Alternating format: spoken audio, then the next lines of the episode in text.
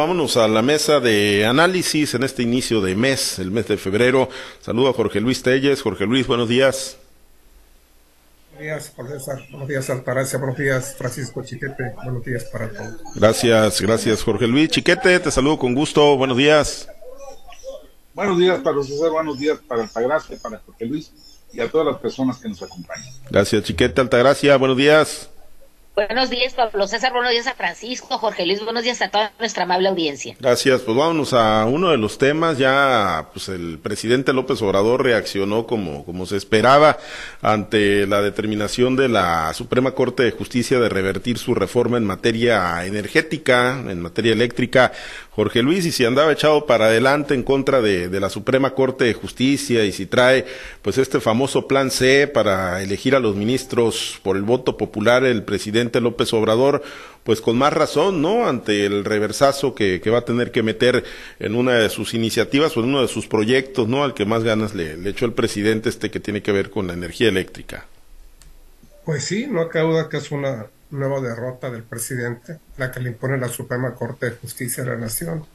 En este caso no es el Pleno, es la segunda sala de la Suprema, del Supremo Tribunal, el que declara la inconstitucional de, esta ley que fue aprobada en el 2021, pero que nunca entró en vigor por, porque recibió, tengo entendido, más de 200 amparos en su contra en contra de, esta ley de gente relacionada con la industria eléctrica, básicamente pues reprobando la, todas las facultades que se le daban a la Comisión Federal de Electricidad y sobre todo el descuido en el uso de, en la producción de energías limpias y de, pues mantenerse en lo mismo, ¿no? Eh, cuando todo el mundo está buscando eh, modificar, crear nuevo ambiente, medio ambiente, pues aquí en México parece ser que la creación de energías puras es algo que no, que no interesa mucho, pensando que quizás no es el tiempo todavía y que todavía faltan algunos, pues bastantes años para que esto entre en vigor. Lo cierto es que, pues con el voto de, de, tres, de tres magistrados, eran, había un empate a dos, obviamente quienes votaron a favor pues, fueron las ministras afines al presidente, como son Yasmín Esquivel y la recientemente nombrada Laira Lenia Beltrones. Lenia Batres. Batres, perdón, Batres, Lenia Batres, hermana de Martí Batres, que fueron las que votaron en contra, pues, de la, de, a favor de la en contra de la del decreto que mandaban inconstitucional, inconstitucional esta ley. Y hubo un empate y lo rompió el magistrado presidente de, la segunda sala por, por, tener facultades para ello como presidente de la segunda sala.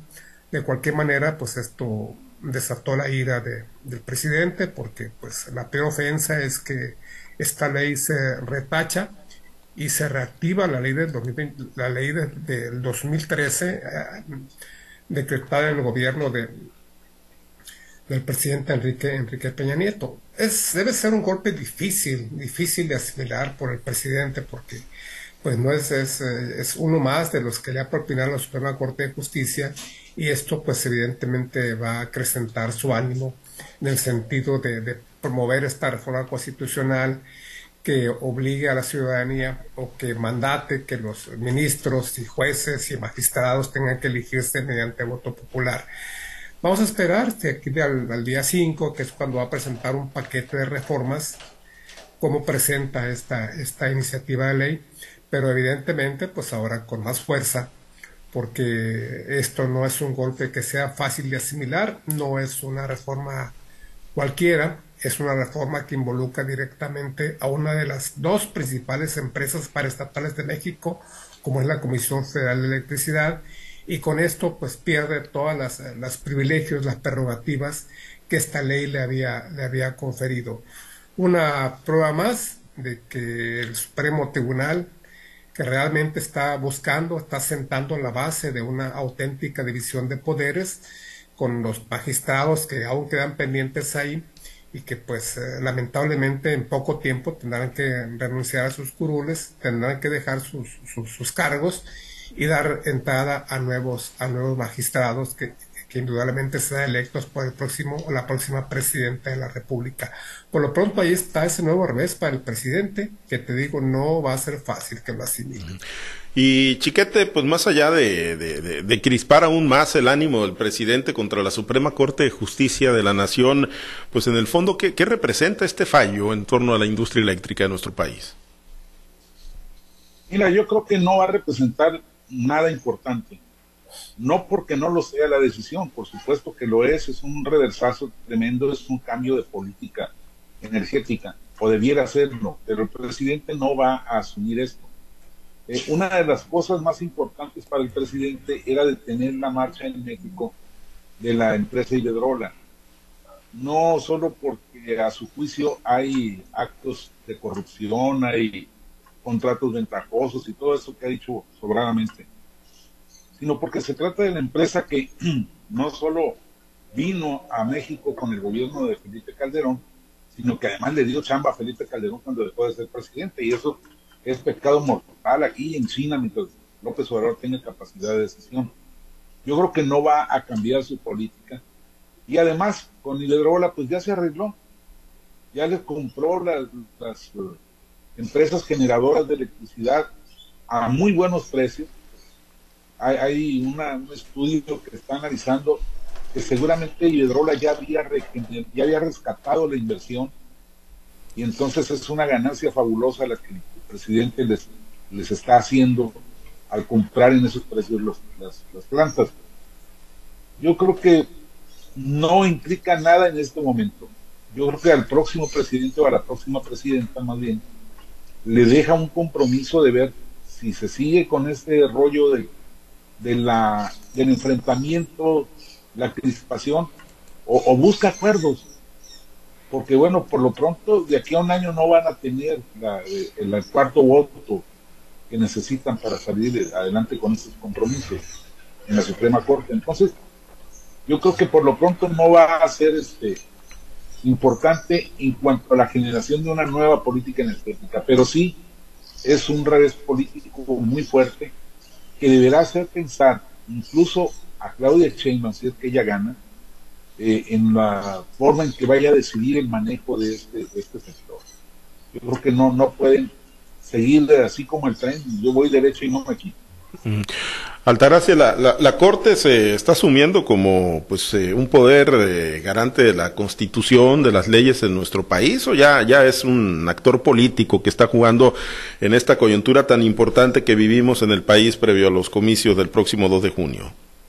Es obligación constitucional actuar como un tercer poder, como un contrapeso para que ninguno de los otros dos pueda avanzar, ¿no? Definitivamente que se puede tener muchas lecturas, pero de el, el, tema del, del, trabajo, el tema del análisis, el tema de las de las este los dictámenes que salgan estos estos este resultados que dan el análisis de, de los de los proyectos presentados, pues debe ser apegado a derecho, apegado a la Constitución, ojalá y así sea y no y no sea como dice el presidente eh, un ataque a su gobierno, ¿no? Y, y, y lo que lo que me llama más la atención es que cada resultado que da la Corte o cada declaración o cada acción que se presenta por parte de la Suprema Corte o del Poder Judicial en general, ya se, llámese los tribunales colegiados o los o, cualquier otro otro resolutivo que lanza, es aprovechado por el presidente para lanzar ese ataque y sembrar en la ciudadanía eh, y afianzarlo, porque desde hace tiempo lo, lo está haciendo, cómo es necesario que se, que se elija a los miembros del Poder Judicial, o sea, hacer toda una reforma en ese sentido. O sea, creo que en estos momentos lo que menos le importa al presidente es si resuelven a favor o resuelven en contra. El, el sentido de, la, de las resoluciones, lo que le importa a él es fincar precisamente en la mente, en la cabeza de los mexicanos que se necesita hacer ese poder eh, renovar o, reestructurar toda la forma de elegir a los, a los magistrados de la Suprema Corte. Ahí es donde creo que radica toda la, la, el actuar del presidente, porque imagínate, ahorita en lo que está pasando, imagínate, ya estoy parafraseando al presidente, lo que está pasando en el, en el cuarto de guerra del presidente, ¿no? O sea, cómo cada, cada resultado, cada situación que se presenta inmediatamente lanza la ofensiva o lanza la amenaza o la advertencia de decir voy a presentar una ley, voy a reformar la constitución, voy a solicitar esto. ¿Cómo, cómo tienen que estar haciendo? Prácticamente yo que tiene una maquinita para estar haciendo este iniciativas de reforma. Eso, eso no, no cabe ni aquí ni en ningún otro, ni en ningún otro país. Creo que para reformar algo tan importante como la Constitución se debería tener un poco más de pues de seriedad en primer lugar para hacer las declaraciones y también de seriedad y compromiso para, para de verdad presentar eh, modificaciones que, que tiendan precisamente a, beneficiar a los ciudadanos, no beneficiar a tal grupo político, independientemente de quién sea el que está en estos momentos gobernando o quién aspire a ser el que gobierne en los próximos años. No creo que ahí es donde, donde están jugando, creo que este, estas vencidas que están jugando tanto los, los, los del grupo del poder del presidente como los opositores a la clase política están jugando con, con el futuro de los mexicanos y, y, la verdad no se, no se ponen a pensar porque nunca lo han hecho y porque queda de manifiesto cada día que dan una declaración o cada día que se presentan en precisamente salvaguardar sus intereses y anteponiéndolos ante el interés nacional porque si de verdad esto fuera, pues no estaríamos viendo estas rebatingas que se están haciendo y la verdad que lo único que le cae al pueblo pues son migajas y a veces migajas tan calientes que lo queman en vez de nutrirlo, ¿no? O sea, me parece que, que esta, esta reforma, por ejemplo, que se van a presentar el día 5 de, de, febrero, que ya estamos a la vuelta de la esquina, y con este resultado que tuvo el presidente, ya está diciendo que va, va, a presentar otro, o sea, ya sabía, sabía de antemano que lo que presentó, lo que se aprobó en el 2021 es bueno, eh, pues ahí está el tema, ¿no? Ya veremos, el presidente dice que va a regresar, que va a regresar ahí fortalecido y que pues va, va a empujar su, su reforma, va a seguir por esa ruta. Eh, Jorge Luis, el otro tema que también pues ahí le está generando al presidente es este asunto, ¿no? De, del reportaje publicado en, Estados Unidos por ProPublica, eh, el dos veces ganador del premio Pulitzer, con investigaciones supuestamente realizadas por la DEA, pues eh, dando cuenta de un presunto financiamiento del narco al eh, proyecto presidencial del presidente López Obrador, del hoy presidente, pero cuando era candidato en el 2006, ayer el presidente respondió fuerte, acusó no nada más, no al periodista, no al medio, acusó al gobierno de, Estados Unidos, dijo pues que si hay algo que le tengan que decir que se lo digan directamente y bueno, eh, pues se ha venido hablando mucho, ¿no? Si hay, si no hay nexos, si, si lo hay, si esta política de abrazos, no balazos, eh, de ser tan complacientes con, con el crimen organizado es precisamente pues algo que obedezca nexos, eh, favores que les deba el presidente a los criminales en, en nuestro país. Se ha manejado con mucha insistencia el tema de, del cártel de Sinaloa. Y bueno, ¿qué tanto le hace mella, qué tanto le, le, le pega al presidente López Obrador realmente?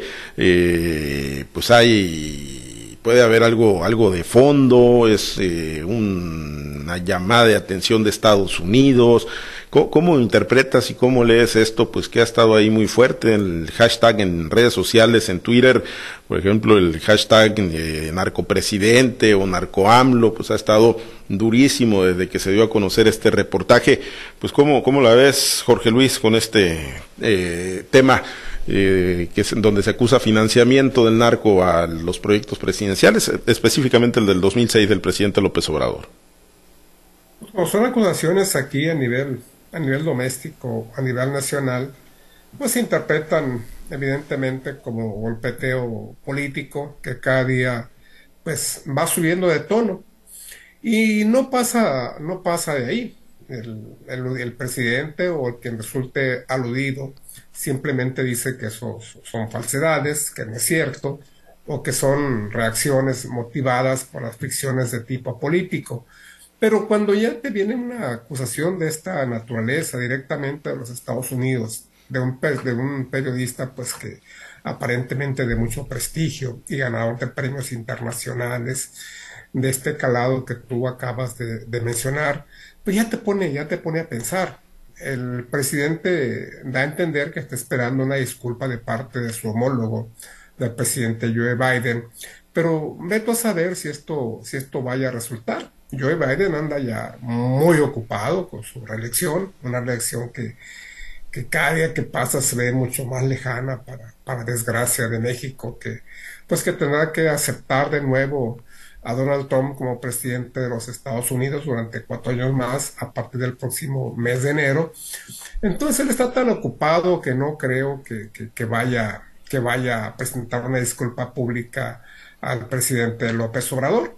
Para empezar, pues no, no, no es él directamente que lo está culpando, se habla de gente ligada a su gobierno, no es una demanda así, una, una acusación que, que siendo demasiado grave en otro país, pues aquí quizás no vaya a pasar nada. Quizás no vaya a tumbar al presidente, ni mucho menos. Quizás no vaya a afectar el resultado de las próximas elecciones, a lo que está, a lo que está achacando también López Obrador, que esto se debe a la cercanía de las elecciones presidenciales y que esto pues lo que se pretende es eh, restarle simpatías a, a, a, los candidatos de, de, su partido. Yo creo que no va a haber disculpas de Biden, te repito, él anda muy ocupado, tendrá que ser de aquí de, de México, donde se aclara esta situación, y pues aguantar, aguantar a ver qué es lo que viene. Te digo, no es una acusación menor, menos cuando viene a los Estados Unidos.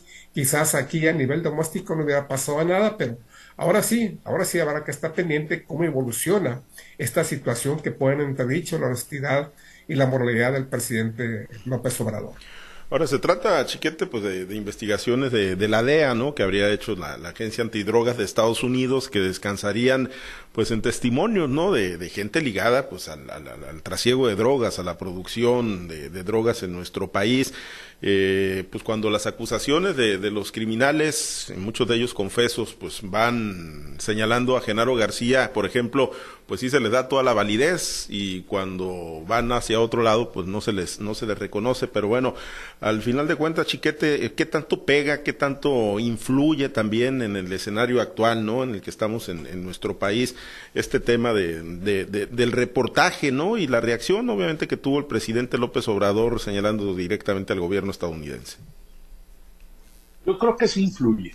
No, seguramente no va a cambiar las tendencias de votación que hay ahorita, no va a cambiar la percepción de la ciudadanía, no va a cambiar grandemente la percepción de la ciudadanía hacia el presidente, pero sí influyen, sí son golpes, porque no es un hecho aislado.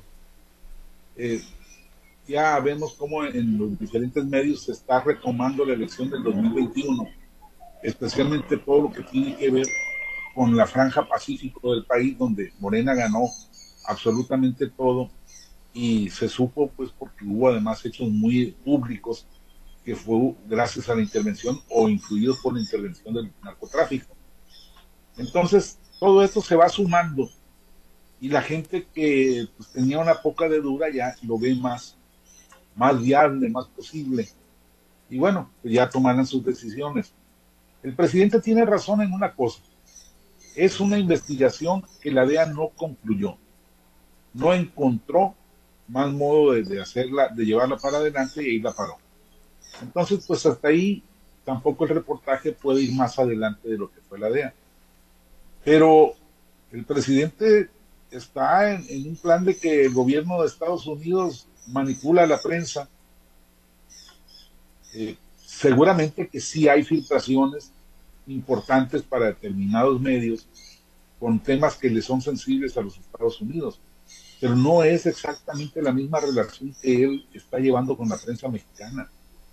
Él piensa que el presidente Joe Biden le habla al New York Times le dice, esta es la de 8 para mañana, o quiero que me bloquees a fulano de tal, y ya.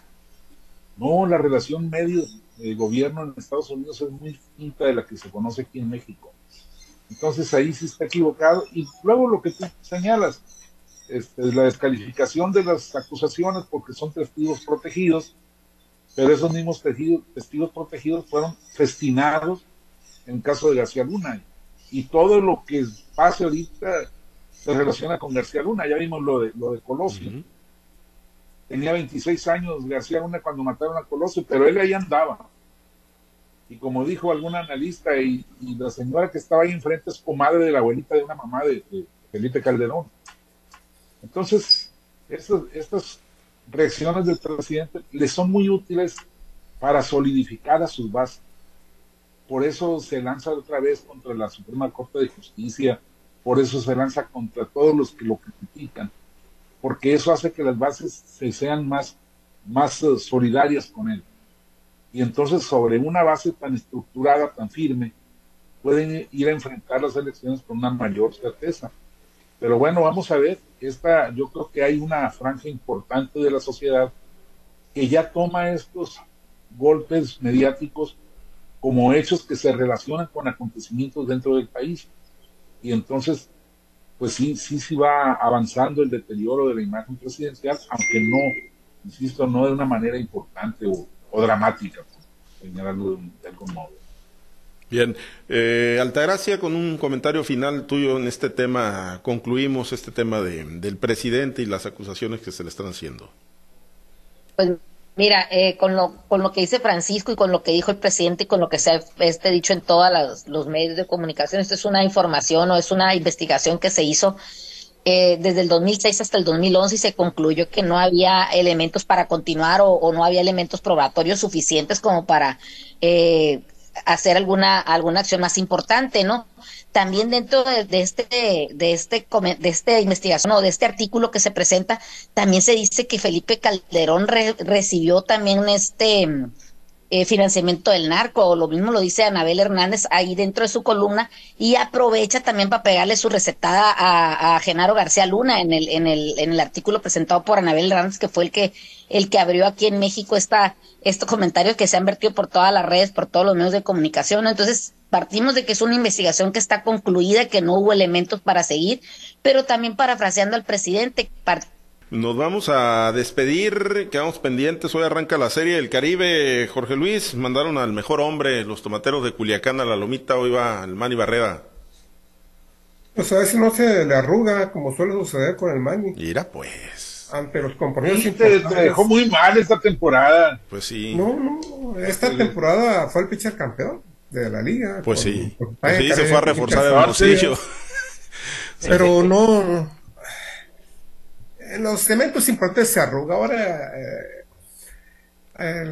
el, rival de hoy, no creas que es, que es tan fácil. son puros jóvenes que juegan en AAA de los Estados Unidos. Además, el año pasado nos ganó. Nos ganó. Pues ya no es fácil, es en la serie del Caribe. Pues sí. Entonces no es así como va que vaya a ser muy fácil. A ver, ojalá, ojalá y Naranjeros gane su tercer campeonato, que sería el décimo para la Liga Mexicana del Pacífico. Pues ya veremos. Hoy arranca la Serie del Caribe por allá en Miami. Gracias, Jorge Luis. Excelente día. Sí, buenos días para todos. Gracias, gracias Altagracia. Excelente miércoles, jueves, jueves, ya, ya ando quitando un día. Excelente jueves. Andas perdido. Sí, sí ando perdido. La disculpa, la disculpa de Biden viene detrásito de la del rey de España para el presidente. Que tengan excelente jueves. Ahí las puede esperar sentados el presidente, las disculpas. Gracias, chiquete. Buenos días. como si no tuviera que hacer Biden allá, ¿no? Pues sí, y más que trae a Trump ahí soplando en la nuca. Bueno, gracias, nos vamos, compañeros, nos vamos.